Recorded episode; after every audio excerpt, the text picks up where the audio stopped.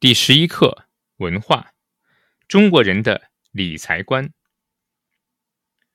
美国人花明天的钱，中国人花昨天的钱。这句话反映了中国人和美国人不同的理财观。长期以来，中国的居民储蓄额一直居高不下，这在西方人看来是不可思议的，但在中国人看来却是理所应当的。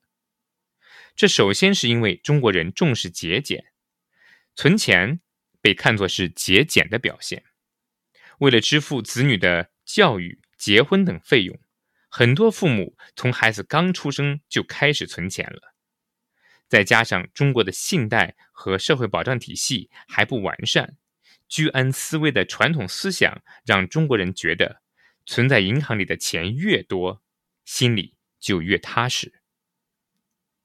大部分中国人把储蓄当做最主要的理财方式，这其中还有一个原因，那就是股票、基金等投资方式对刚刚富起来的中国人来说还很陌生。他们觉得这些理财方式风险太高，怕赔钱。特别是年纪大一些的人，总觉得钱存在银行里最安全。至于投资，那是有钱人的事。